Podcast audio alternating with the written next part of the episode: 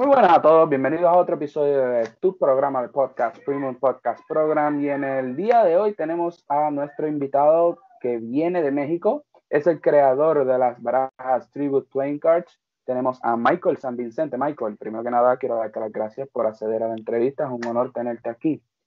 Y nada, este, un placer tenerte. No, no, muchas gracias por la oportunidad para hablar contigo y hablar un poquito más sobre la baraja para que todos empiecen a conocerla un poquito más. Sí, sí, este, nada, una breve introducción, dale a esa gente que no te conoce, una breve introducción de quién eres, qué haces, este, pues para que te conozcan poco a poco. Ok, pues mi nombre es Michael, uh, la mayoría de mis amigos me llaman Mike, soy, siempre me ha gustado mucho la magia, siempre he tenido una afición muy grande por las cartas, ya sea en magia, en cardistry, también me gustaba mucho Yu-Gi-Oh! Soy muy, muy aficionado de las caricaturas, son, obviamente es lo, a lo que enfoco mi trabajo de en adelante. Y sí, más que nada fan de la música, fan de la, de la música, fan de las caricaturas y fan de las cartas. De Nickelodeon principalmente. ¿Cuánto tiempo llevas aquí en la comunidad? Porque este, mucha gente, ¿verdad?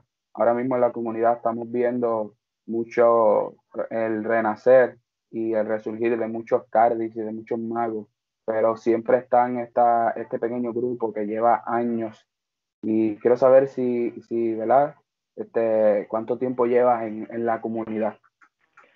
Pues en la comunidad latina, en la comunidad de México llevo muy poco. Uh, realmente siempre, siempre llevo intentando aprender magia y cardistry desde hace ya algunos cinco años, pero todo lo, solo buscaba las cosas en internet, o sea, no conocía gente que le interesara dentro de México, no conocía gente que le interesara fuera de México, era algo que hacía yo realmente solo.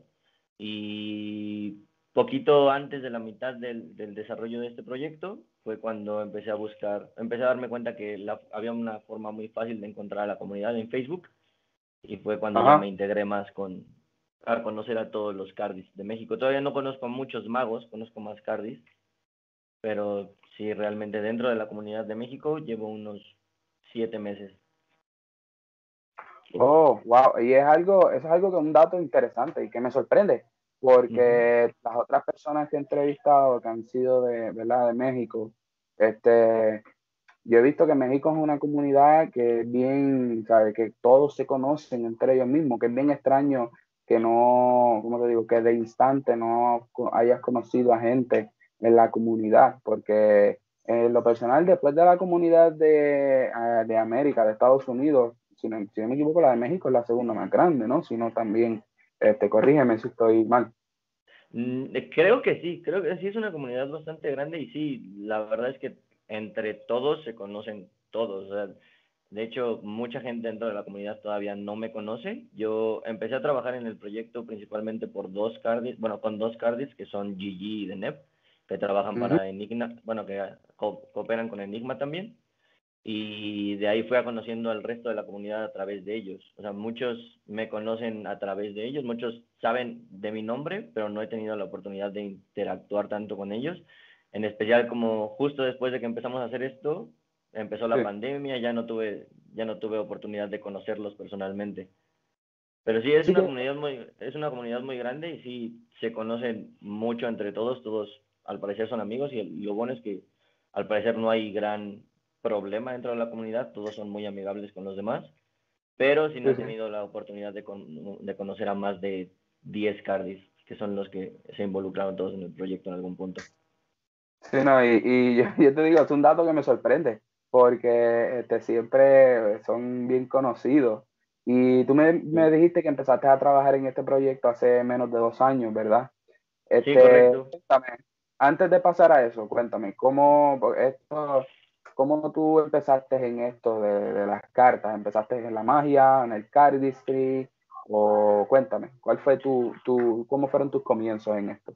Yo empecé con la magia, por un amigo en la secundaria que siempre, siempre teníamos esa competencia de ver quién aprendía algo más interesante o quién podía hacer algo ah. que el otro no entendiera y normalmente al principio eran cosas de matemáticas, cosas de la escuela. Y un día él llegó y me, me, hizo un truco muy, muy sencillo, un forzaje muy sencillo. Y me dijo, escoge una carta. Y la vi y me, me dijo, es esta carta. Y pues yo, ¿eh? ¿Cómo hiciste eso? Y desde ahí, pues me, y no me quería decir, y en ese momento YouTube tampoco era como la gran cosa para aprender cosas, no era, no era algo muy conocido. Y pues dije, ok, tengo que empezar a aprender eso ya. Él, él me enseñó los principios que él, habían, que él habían aprendido, yo empecé a investigar más para, como siempre, para intentar ganarnos uno a otro y hacer algo que no entendiéramos. Después lo dejé un rato y un día conocí a un mago que no, dentro de la comunidad tampoco lo conocen mucho, que, que yo conozca, pero él justo me hacía er, era de esos magos que no, no me agradan tanto, uno de esos magos que te hacen sentir que son mejores por ser por el hecho de ser magos, que es que es como tú no lo entiendes, yo soy por eso más inteligente que tú, bla bla. bla. Y dije, ok, ok, eso no es no es no es algo que me gusta, así que voy a volver a meterme a la magia empecé a aprender más, empecé a leer libros, empecé a ver videos de YouTube, me llamó la atención muchísimo, o sea, al principio era solo para, pues para decirle como yo también puedo hacer esto y después solo me empezó a enamorar mucho todo, todas las técnicas, todos, por alguna razón me llamó mucho aprender los nombres de los movimientos, aprender los nombres de los, de los magos, que muchos magos, realmente los mejores magos de cartomagia que conocía eran de España. Fue un mundito muy interesante para mí. Después conocí, empecé a ver los videos de Chris Ramsey y empecé a... Sí, em, empecé a... Chris Ramsey empezó a tocar un poquito los temas del cardistry, fue así como, ok, ¿qué es esto? Empecé a interesarme un poquito más por el cardistry, empecé a conocer un poco a más cardis y más magos y ya. Supongo que esos fueron los inicios de todo. Sí, sí, a mí me pasó igual. Yo creo que todos tuvimos como que esa persona que fue la que nos llevó a mostrarnos este mundo. En mi caso fueron, fueron tres, yo tenía tres, era Agustín Tash de Uruguay, Julio Rivera, el de la Juggler de, de España, y Miquel Román, el famoso, Miquel, el famoso Miquel Román. Yo, pues yo curiosamente, curiosamente yo no conocía a Miquel Román hasta que entré, hasta que empecé a conocer a todos los cardis de México, porque al parecer todos empezaron con Miquel Román. Yo, como veía más videos en inglés, mi, o sea, mi introducción al mundo fue Chris Ramsey y después de ahí y Caterina y todas, todos los demás que daban uh, School of Cardistry y esas cosas, pero no tenía, nunca tuve la oportunidad de ver a Miquel Román hasta algún, hasta hace un año. Hace un año. Sí, o sea, cuando conocí a ellos fue cuando empecé a conocer a Miquel Román. Fíjate, Miquel Román lleva ya como dos años ya inactivo porque no sube nada, que es extraño, porque es como te digo, es que yo, cada, cada persona tiene su caso individual y, me he dado cuenta que el tuyo es muy peculiar porque, este, pues, como me comentaste antes, no, no, habías tenido tanta interacción con la comunidad hasta hace menos de un año y todas esas cosas. Y ahora, pasando a la próxima pregunta, vamos a lo que venimos, al grano. Tribute Playing Cards, Tribute Playing Cards, cuéntame, ¿cómo nació este proyecto? Este proyecto, ¿verdad? Tú lo lanzaste hace poco, fue financiado y de verdad te felicito por eso. Es bien, bien riesgoso lanzar un proyecto ahora en plena pandemia y que se fondee. Es un trabajo excelente. Cuéntame, ¿cómo fueron esos inicios de Tribute Playing Cards hasta donde llegaron ahora? Pues Tribute empezó, siempre, siempre tuve, aparte de la magia y de todo, lo, siempre me gustó mucho el diseño, siempre me gustaban mucho las cosas bonitas. Y yo quería tener, yo quería poder crear algo así. Yo estudié arquitectura, pero tampoco no fui muy bueno en mi carrera. Y eh, em, con, todo eso de, empezar a conocer a Chris Ramsey, saber que él sacaba sus propias barajas, de empezar a conocer a más gente y empezar a conocer muchas barajas muy bonitas y muy bien diseñadas, como las de DKNG, las Red Wheels y todo ese, ese, tipo de barajas me llamaban mucho la atención. Me llama mucho la atención que las barajas de Chris Ramsey, que las barajas de David Blaine siempre incluían a una persona, que era alguien relacionado con la baraja o alguien que estuvo involucrado en el proyecto. Me llama mucho, mucho la atención. Y me, entró, me entraron las ganas de saber si yo podía diseñar una baraja. Pero no sabía de qué. O sea, no sabía sobre qué podía diseñar una baraja. Después de un rato me puse a pensar que lo único que de lo que sabía mucho son de caricaturas, de las caricaturas con las que crecí. Siempre que hay una discusión de caricaturas de Nickelodeon, principalmente, recuerdo muchísimas cosas y son, son cosas que tengo todavía muy frescas en la cabeza y dije, ok, voy a empezar a hacer una baraja de mi caricatura favorita. Y la primera opción, la primera baraja que quería hacer era una baraja de Avatar. Uh, Avatar. de las buenas.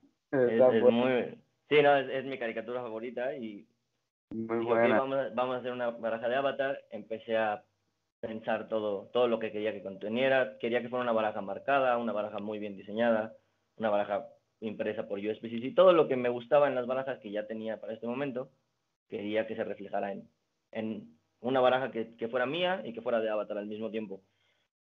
Pero no tenía experiencia, no, no, no conocía nada de diseño realmente. Soy fan de las cosas bonitas, pero no, no sé diseñar. No, no, estudié, no estudié en una escuela de diseño no sabía usar Illustrator, no sabía usar Photoshop, no sabía usar ningún programa. Y me di cuenta que era un proyecto muy ambicioso para, para las herramientas que yo tenía en ese momento. Así que empecé a pensar que tenía que empezar con algo más sencillo, algo que algo de lo que igual conociera mucho, pero que no requiriera tanto eh, unas herramientas tan pesadas. Sí, sí, sí. Para ese momento Netflix había revivido a Rocco apenas, había pasado tres meses de que Netflix había, había sacado la película de Rocco y un día saliendo del gimnasio estaba pensando qué es lo que quería hacer en mi primera baraja y alguien del gimnasio, justo cuando, en cuando salí del gimnasio y me hice esa pregunta, alguien pasó con una playera de Rocco y tenía este, el, la típica playera de Rocco con los triangulitos dije, ahí está, o sea, el, el back design no es lo más difícil del mundo. Aún así se puede hacer algo muy bonito, algo que le llame la atención a gente que le gusten las caricaturas, empezar a hacer, a empezar a aprender cosas, bueno, cómo, cómo llevar a cabo la baraja de Avatar, cómo llevar a cabo una baraja, cómo empezar a diseñar, cómo todo eso me di cuenta que lo podía hacer con esta baraja.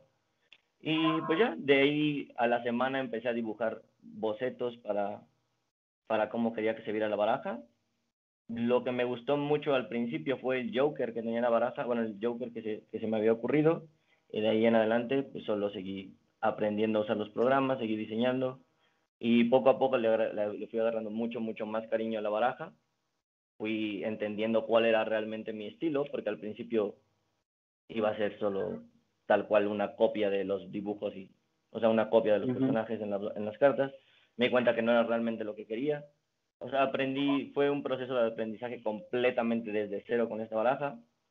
Y pues ya después de un tiempo conseguí el, la versión final de todas las, de todas las caras, de todos los números, del back. Al principio esta baraja iba a estar marcada, pero ah, fui, en, una vez que tuve todo el diseño, y lo imprimí, en lo imprimí en hojas de papel, y la comunidad de aquí va a hacer un jam de, de Cardistry. ¿Me ves? ¿Ahí? Sí, sí, sí te veo. Ok. Este, mi pantalla se puso negra por alguna razón. Uh, hicieron un jam y dije, ok, pues es, es, mi oportunidad de ir a conocerlos un poco, presentarles el proyecto y ver qué es lo que piensa la gente fuera de la gente, ah, las otras personas a las que les usan las barajas, que no soy yo. Y lo fui, a, a, Gigi le llamó la atención, me empezó a dar su, sus insights dentro de la baraja. Por, gracias a él, esta baraja no es marcada porque queríamos llegar al mayor público posible y una baraja marcada nos iba a reducir un poco el público de los jugadores regulares que iban a hacer la, la, baraja para jugar. Y ellos me fueron, ayudando a, me fueron ayudando a pulir un poco más los detalles de los colores, del todo, todo lo que hacía falta que yo no entendía todavía de las barajas en ese momento, me ayudaron en muchísimo Gigi y Denet, los dos cardis mexicanos. Muy bien, y de verdad que eso es algo que es bueno también, el exponerse, el, mira, presentarte sus ideas y esa, ese feedback que te da la gente ayuda mucho también, porque muchas veces este, eh, uno cuando trata de crear algo pasa por un proceso en que se estanca y eso es bueno, ese feedback, el tener esas opiniones diversas. Las opiniones buenas y malas son buenas, ¿sabes? Eso, es algo positivo, porque así tú sabes que puedes este, mejorar, que puedes este, arreglar aquí, arreglar allá. Y ahora quiero que me cuentes cómo fue ese proceso creativo tuyo. Sé que muchas muchas personas tienen distintos procesos creativos. Hay algunos que eso es agajar y sentarse y trabajar. Otros que tienen un plan detallado, otros que improvisan. Este, cuéntame, ¿cómo fue ese, ese proceso creativo tuyo a la hora de, de, trabajar en esa baraja? Y eso también quiero que me lo, me, me lo expliques también en el cardistry o en la, y en la magia también. No sé si puedes abundar un poco en eso. Claro, creo que sí. En, en la baraja, supongo que es lo más fácil de explicar. Sí fue tal cual de nuevo, fue ensayo y error. Fue, yo no soy una persona realmente que, que dibuje mucho, que sé, sé, sé, que quería una baraja de roco. Lo que quería al principio, después de la baraja de Avatar, quería una baraja de roco, quería empezar ahí. Quería, quería tener una baraja de roco, que le gustara a los fans de roco, pero que también fuera algo diferente a lo que ya había salido, porque hay una empresa que no recuerdo el nombre en este momento, que justo hacía eso, justo hace barajas de muchas caricaturas o de muchas cosas populares de anime, de Dragon Ball, de Batman, de...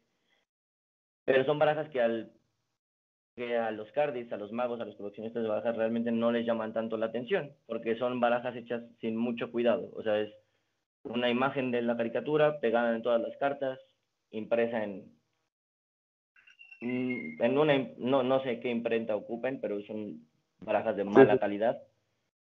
Y eh, justo era lo que era lo único, solo sabía que quería evitar eso, pero que quería hacer una baraja de ropa, una baraja de Nickelodeon de, de ropa. El proceso de nuevo fue ensayo y error. Un día me senté, marqué, puse el, recuadro de una carta en una hoja en blanco muchas veces y empecé a dibujar todas las ideas que me ocurrían en todas las cartas.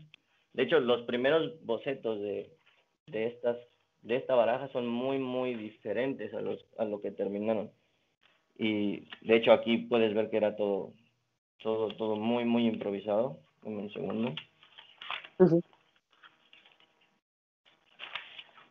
Esto, este fue el primer diseño para, para el Rey de Corazones, que es... Que es este. O sea, no tenía nada que ver. Sabía que sabía qué es lo que quería hacer. Quería meter que quería que cada baraja si bien no iba a ser el personaje uh, representara lo que lo que es más lo, lo, que te hace reconocer a ese personaje. Por ejemplo e, él, es él es Heffer no sé si alguna vez tuviste la oportunidad de ver la caricatura pero en sí es una vaca le gusta mucho comer tanto que en un, en, en, en un capítulo se muere por comer o sea, literal, se muere y va al infierno. Y el regordete es muy gracioso y fue lo que quise representar en esta baraja. En vez de la básica cosa, tiene un tenedor, tiene sus Mr. Buffy's favoritas, son sus las papas de la, de la caricatura. O sea, eh, eh, fue lo, es lo único que sabía que quería integrar en toda la baraja, bueno, en, todos en todas las caras. Integrar un personaje nuevo relativamente, pero que fuera obvio para todos quién representaba. Y pues básicamente fue eso, fue ensayo y error, dibujar una y otra vez los, los, a los personajes hasta que dejaran de verse tanto como ellos, se vieran más como algo creado por mí, pero que aún así fuera muy fácil de reconocer para los fanáticos de la serie. Que mantengan esa esencia. Este, tú, eh, obviamente los hiciste a tu forma, pero manteniendo esa esencia de lo que querías llevar. Y eso es algo que es bien importante a la hora de, de crear. Este, cada cual tiene sus ideas y eso, y también es bien importante mezclar esa serie de elementos que hacen ese proyecto eh, exitoso. Y ahora cuéntame, tú dijiste que me habías comentado antes de cuando estábamos en contacto para, para coordinar la entrevista, me dijiste que obviamente este, este el proyecto te ayudó Gigi y Denet, si no me equivoco, eh, cuéntame, ¿cómo ellos, ya sé que tú mencionaste un poco cómo fue que los conociste, pero cómo ellos se entran a fondo en, en este proyecto, cómo ellos, este, ah, cómo ellos forman parte de esta, de esta película, como dicen, de este, este proyecto. Eh, cuéntame un poco de eso. Pues el, todo, o sea, empezó tal cual por, por Gigi el día que fui a presentarles la idea de la baraja en, en esas hojitas ese día había como ocho amigos más que en ese momento no conocía. A todos les empecé a presentar la baraja, pero una vez que se la presenté a Gigi, ah, que realmente yo, yo también quería ir para conseguirlo a él, porque ya lo había visto hacer cardistry y me gustaba mucho su estilo. Y al principio quería que él fuera el que grabara el video para la baraja. Ah, cuando yo le enseñé la idea, me, a, Gigi le llamó mucho la atención. Gigi es una persona que quiere que el cardistry, la mágica, el mundo de las barajas, principalmente el cardistry, se haga más popular, que, la, que haya más gente haciendo cardistry. También lo que le interesa mucho es que haya más exponentes mexicanos. Lo que él quería es, él, él, me mencionó que ya tenía un, una idea con Héctor de Enigma Cards de ayudar, de apoyar a, a la gente que quisiera hacer barajas nuevas. y originalmente lo que quería hacer era conseguir a alguien que tuviera una idea y después desarrollarla junto con él. Pero le gustó mucho la idea, la, la, el punto de que yo ya hubiera llegado con la idea desarrollada, con, o sea, con básicamente la baraja ya terminada, menos algunos arreglos. Y allí le interesó mucho, me, él se puso a la disposición de ayudarme en todo lo que fuera, ya fuera en el video, ya fuera en las fotos, en el material. De hecho, solo imprimimos dos, dos prototipos originalmente de la baraja y uno se lo di a Gigi para que él grabara todo lo que quisiera, tomara todas las fotos que quisiera. Y aunque mucho de ese material no se utilizó, me ayudó a mí a saber qué es, cómo es que se podía presentar la baraja o qué es lo que era más llamativo para la baraja fuera de mí o, fuera de mi familia, que son los que me que son los únicos que sabían en ese momento. Ah, de ahí Gigi jaló a Denev con nosotros porque uh, a, los ojos de Gigi y ahora también a los míos, el cardistry de, de Denev es más llamativo, es, es, más, es más fácil de grabar para que la gente lo entienda. Y Denev siempre fue igual súper, siempre súper nos apoyó, estaba dispuesto a grabar los videos, nos daban su opinión también. Eh, realmente, realmente cuando fui con ellos la baraja ya estaba terminada. En lo que ellos me apoyaron más fue, ah, fue en, en, darla a conocer más con el público mexicano, con, con los carrits mexicanos, con, con toda la comunidad latina, bueno, sí, con toda la comunidad latina. Y pues de nuevo solamente estuvieron creando mucho material para, la, para el Instagram, para la campaña, ayudándome a revisar lo que yo hacía. O sea, cada que yo hacía una publicación para el Instagram, se las mandaba ya les gusta, qué no les gusta, qué le arreglo, y ellos siempre me daban su feedback. Yo tomaba ese feedback, lo aplicaba para el, para el Instagram o para cualquier cosa que tuviéramos que presentar y lo hacíamos. De hecho, al principio, el, eh, no sé si te enteraste que iba a haber una Cardistry en México. Sí, sí, sí cierto, cierto. Al principio, antes de que pasara todo lo de la pandemia, queríamos meterle mucha, nos metimos mucha presión en avanzar muy rápido porque queríamos presentar esta baraja en la Cardisticon de México. Y faltaban unos dos o tres meses para que, no, falta, faltaban dos meses para que fuera la Cardisticon. Entonces fue un mes que trabajamos sin, o sea, Gigi básicamente vivió en mi casa todo ese mes. Estuvimos grabando diario, estuvimos contactando a mucha gente para que conociera la baraja. Y al final no se pudo, pero todo ese material lo seguimos usando, lo, eh, Gigi, yo, Gigi ayudó mucho al proyecto aprendiendo a usar también programas de edición para los videos. Programas, o sea, fue, si bien no, no, no, no, no fue tanto en el diseño de la baraja, todo lo que presentamos al público. en el cuestión de, de, marketing y todas esas cosas. Es súper importante, es súper importante porque una cosa complementa con la otra. Si tienes una baraja que está diseñada pero no tienes un buen marketing, el proyecto no va a avanzar. Es lo mismo que si tienes una baraja que está mal diseñada, pero tienes un buen marketing, pues, pues eh, eh, todo depende de que todo esté bien balanceado. Y es bueno que tengas ese tipo de personas que ayuden, porque muchas veces este tipo de proyectos son demasiado grandes para, eh, por, este, para uno solo. Por ejemplo, yo en mi caso, yo trabajo, estudio este, y juego béisbol. En tu caso, tú me comentabas que trabajas Ah, también. Este, tú trabajas y yo imagino que entre el trabajo, el Kickstarter, todo tiene que ver, no, no te volviste loco eh, de milagro porque consume demasiado tiempo y es algo que, que, estos proyectos así son bien fuertes. Y a eso viene mi, mi próxima pregunta. Cuéntame, yo imagino que tuvo que haber sido estresante eh, de por sí, pero este, pues, gracias a que tuviste tu ayuda y eso, háblame del Kickstarter, háblame de ese momento en que tú dijiste, ok, estamos llegando aquí, ¿qué tú sentías? Obviamente sé que en algún momento tuviste que haber tenido, mira, este, creo que lo debo hacer, no lo debo hacer, porque eso pasa, pasa. Cuéntame en ese proceso, cuando hiciste el Kickstarter, dijiste, ok, lo voy a hacer, este es el momento, cuéntame de, cómo, cómo pasó ese recorrido de la campaña. Sé que hubo un tiempo en que la campaña este, se estancó, que nos comentaron, nos comentaron. Y cuéntame, ¿qué sentiste en ese momento? Cuéntame en general, completo, cómo te fue en el Kickstarter. Que lo más importante fue que se fundó. Y de verdad que yo me alegro que proyectos así como el tuyo sigan fondeándose y proyectos así para que la gente siga viendo que hay talento y que la comunidad puede seguir creciendo. Cuéntame, cuéntame. Sí, Kickstarter fue lo más difícil, fue definitivamente lo más difícil de todo el proyecto.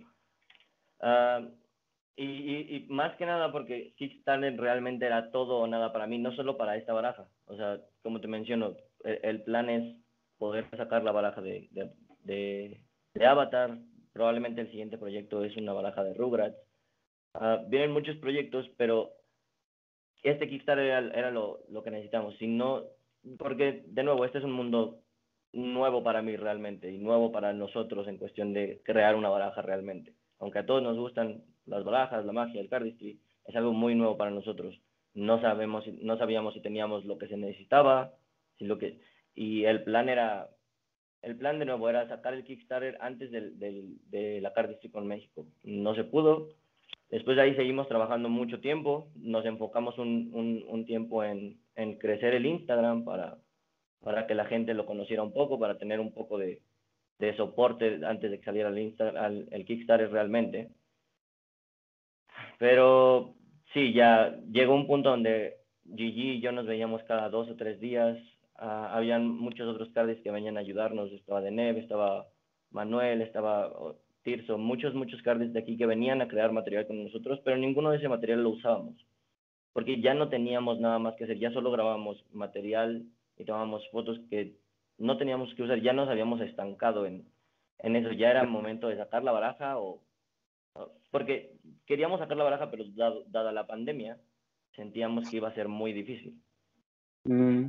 Pero sabíamos que se venían muchos proyectos de, de, de otras personas, sabíamos que queríamos empezar a trabajar en cosas nuevas, porque después de esto vienen más barajas de Tribute, vienen algunas barajas con GG y con Deneb separadas de Tribute. O sea, vienen muchos proyectos por los cuales estamos muy emocionados, pero en los cuales no podíamos trabajar si este no salía.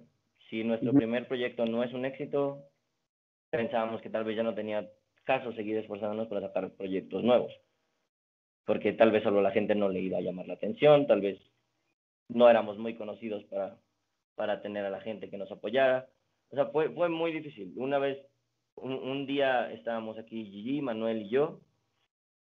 Fueron, fue aproximadamente un mes antes de sacar la campaña. Y para ese entonces planeábamos sacar las campañas hasta diciembre o algo así, hasta finales de octubre. Y los tres dijimos, es que ya estamos trabajando demasiado para... No estamos sacando nada de, de, de este trabajo que estamos haciendo, la gente ni siquiera lo está viendo, no sabemos si tiene caso hacerlo, creo que es momento de ya apresurarnos a sacar la campaña. Si es algo que se puede hacer, lo hicimos. Si no, pues a movernos a otra cosa. Empezar nuevos proyectos, ver si hay alguna otra forma en la que podamos sacarlo adelante después. Pero necesitábamos saber ya si a la gente realmente le llamaba la atención o no. Así que desde ese día dijimos, ¿sabes qué? La vamos a sacar en un mes. En un mes tiene que en un mes se arma la campaña, y se acabó lo que podamos hacer. En, en, ese mes empezamos a crecer mucho más el Instagram, yo tuve, empezamos a pagar ads en Insta y en Facebook para llegar a más gente, empezamos a mandar muchos mensajes, nos dimos cuenta que estábamos muy cortos de tiempo, por lo que no habíamos hecho, y le dimos 15 días más para que la campaña saliera al final de mes. Y ya, alrededor de eh, todo ese mes fue Instagram diario, Instagram diario, Gigi seguía grabando cosas para subir durante la campaña. Uh, Deneb se la pasaba contactando a todos sus contactos diciéndoles que lleva a, salir la campaña. Una vez que salió la campaña, Igual empezamos a moverla lo más que podíamos, hacerle el más ruido que podíamos con la comunidad mexicana, diciéndoles que ya estaba activa, que necesitábamos el apoyo de todos. Los primeros días fueron muy buenos, principalmente porque Murphy's Magic nos apoyó. Sí. Cuando, cuando le presentamos la idea, yo le presenté la idea a Murphy's Magic y unos días antes de la, un, casi dos semanas antes de la campaña, y teníamos miedo de que nos dijeran que no, pero en cuanto la gente de Murphy's Magic vio la baraja, nos dijo sí, no hay problema. Al día siguiente nos dijo, cuando ustedes quieran, les damos el dinero. Si quieren que se los demos en Kickstarter, lo ponemos en Kickstarter. Adelante, o sea, nosotros estamos adentro. Y una vez, sí, una vez que... Una vez que Está súper, eh, que me alegro por eso, ¿verdad? Que eso es súper.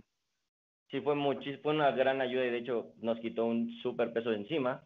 Lo malo es que cuando salió la baraja, ah, por alguna razón los primeros días, los primeros tres días, que son los más importantes para Kickstarter, uh, el agente con el que estábamos trabajando de Murphy's no recibió, su, su correo no recibió los mensajes. Y pasamos los, primer, los primeros tres días, juntamos alrededor de 20 mil pesos solamente.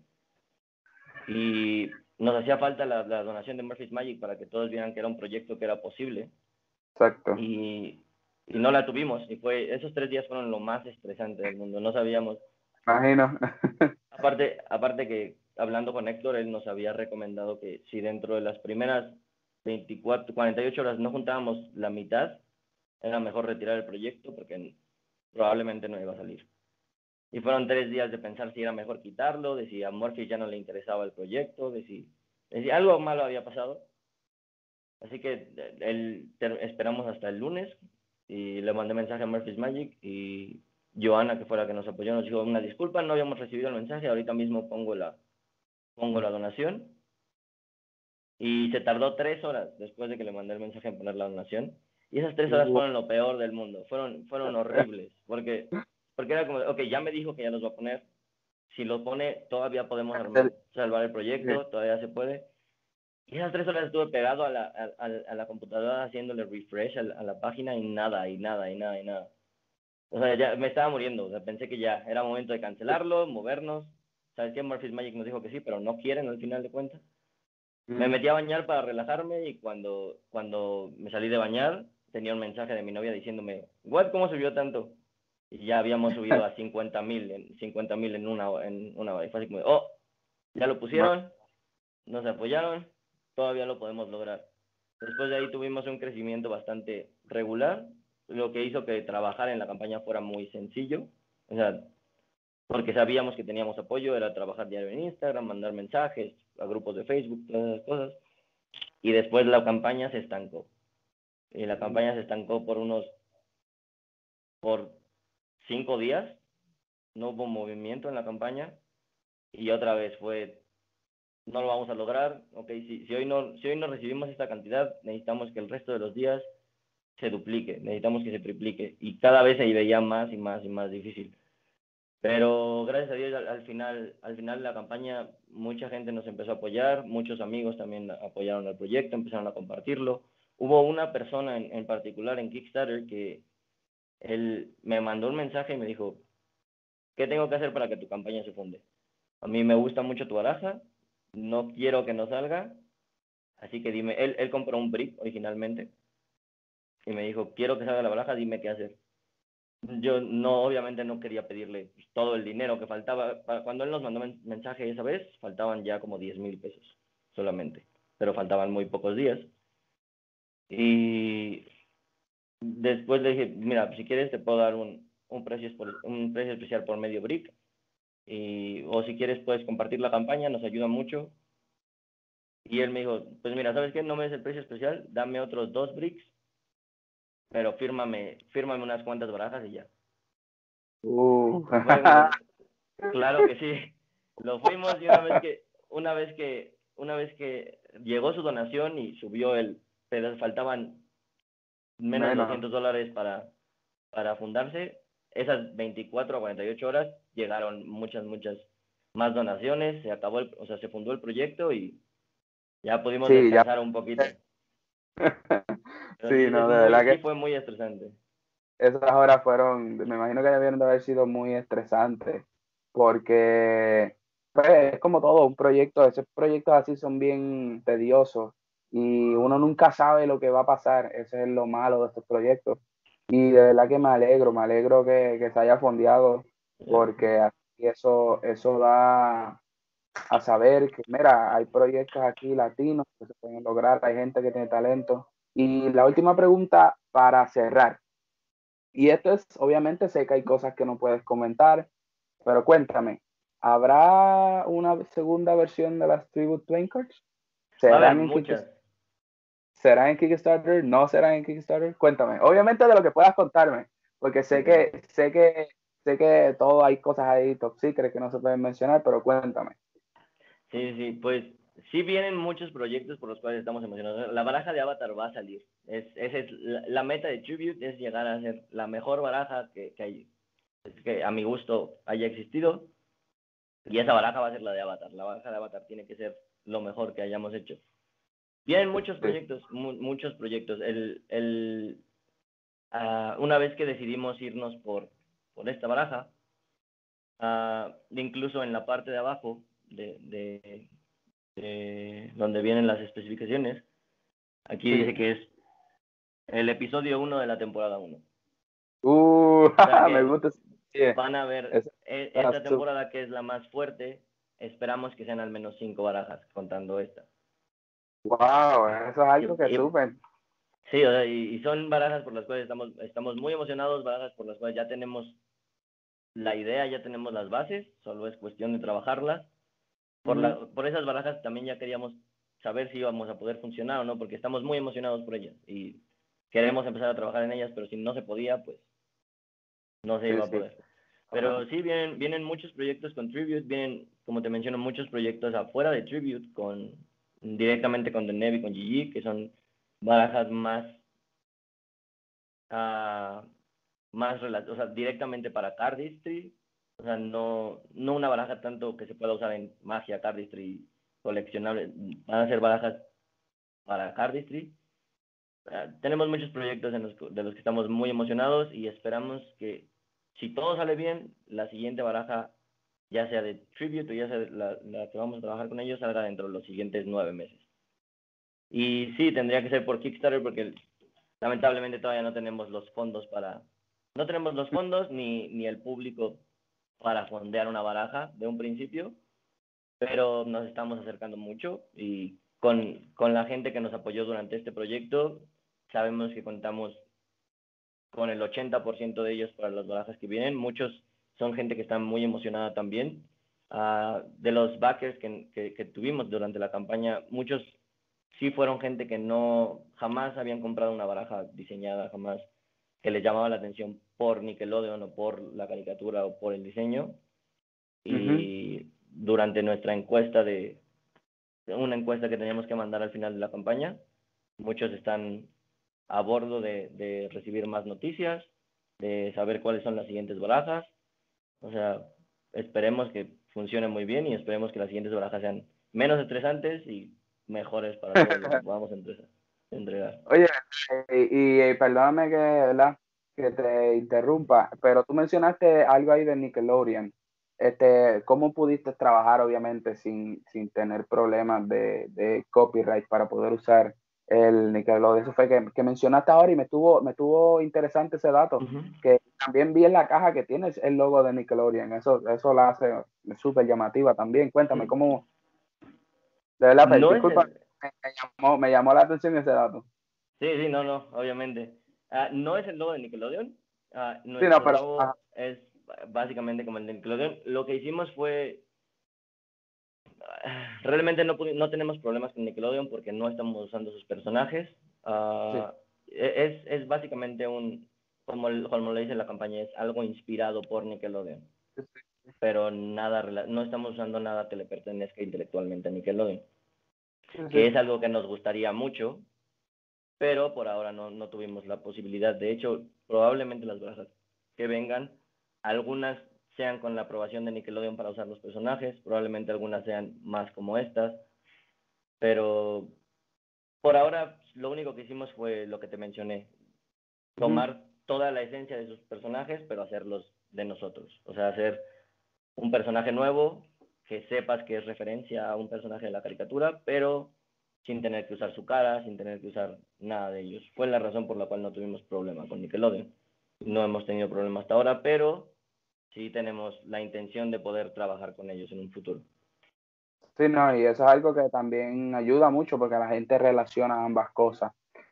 Así que nada, de verdad, este, Mike, quiero darte las gracias por haber participado aquí en el programa. Este, de verdad que nuevamente felicidades por tu proyecto. Espero que ahora con todo esto de la pandemia todo corra súper este, bien, que no haya un contratiempo ni nada y que de verdad este, este proyecto este, no, sea el, no sea ni el primero ni el último, que sigas trabajando y que verdad que esto no sea ni la primera ni última vez que, no, que nos vayamos a, ver. Así que nada, como, como siempre, la entrevista va a estar disponible en mi canal de YouTube Obviamente los primeros 15 minutos van a estar en, mi Instagram de mi IGTV channel. Voy a dejar obviamente el Instagram de la baraja de Tribute Playing Cards para que la sigan. De verdad que yo los sigo personalmente y tienen un contenido súper genial. Este, así pueden mantenerse al contacto. Ya lamentablemente la campaña terminó. Nos hubiese gustado hacer la entrevista durante la campaña para poder este, eh, llevar la gente para que compre la baraja, pero aún así, vayan allá, síganlo, porque como ya él mencionó, vienen proyectos y créanme, no van a querer perderse para nada lo que él tiene preparado. Así que nada, quiero darte las gracias nuevamente nos veremos en el próximo episodio. Hasta luego.